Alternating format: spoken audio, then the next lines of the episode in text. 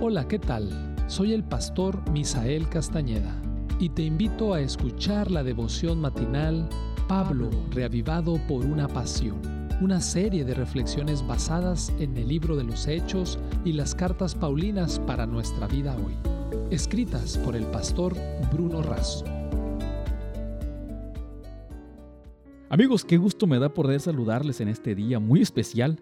El tema de hoy es un llamamiento a la fidelidad mi nombre es César Galvez y hoy quiero compartirte la cita bíblica que está en 2 de Corintios 6:1 y dice así: Así pues, nosotros como colaboradores suyos os exhortamos también a que no recibáis en vano la gracia de Dios. En 2 de Corintios 6, el apóstol Pablo, como padre amoroso, hace un llamado a la fidelidad y apela a los corintios para que no reciban en vano la gracia de Dios. Por eso les pide que sean íntegros, pacientes, soportando las aflicciones que vendrían a causa del Evangelio. Además, el apóstol hace un llamado especial no casarse con los incrédulos, pues hay un riesgo enorme en unirse en matrimonio, hacer negocios o establecer alguna relación con quien no vive los principios establecidos por Dios. Pablo no tiene prejuicios, pero sabe que en una relación nosotros influenciamos y también somos influenciados. Por eso es muy sabio elegir a nuestras compañeras, pues ellas pueden determinar el rumbo de nuestras vidas. La fidelidad es firmeza y constancia en los afectos. Las ideas y el cumplimiento de los compromisos es la respuesta de fidelidad a la fidelidad de Dios, evidenciada en un compromiso inquebrantable. La historia cuenta de los 40 mártires de Sebaste en Armenia.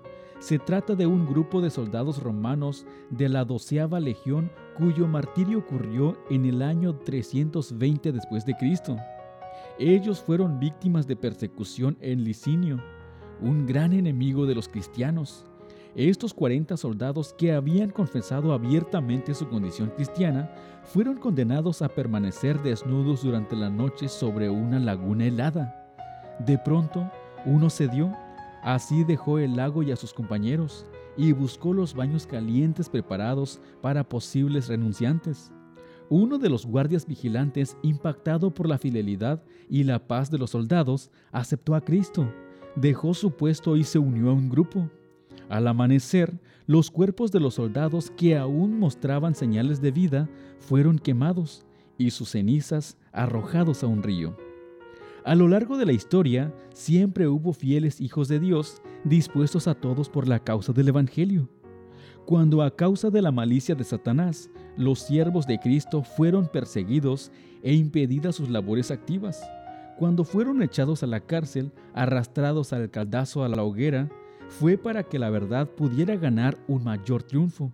Cuando estos fieles testigos sellaron su testimonio con su sangre, muchas almas hasta entonces, en duda e incertidumbre, se convencieron de la fe de Cristo y valerosamente se decidieron por Él.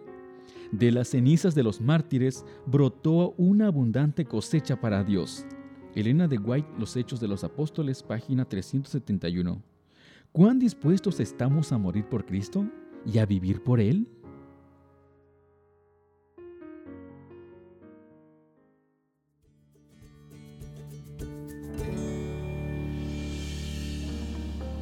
Esta fue una producción de la Iglesia Universitaria de Montemorelos en México.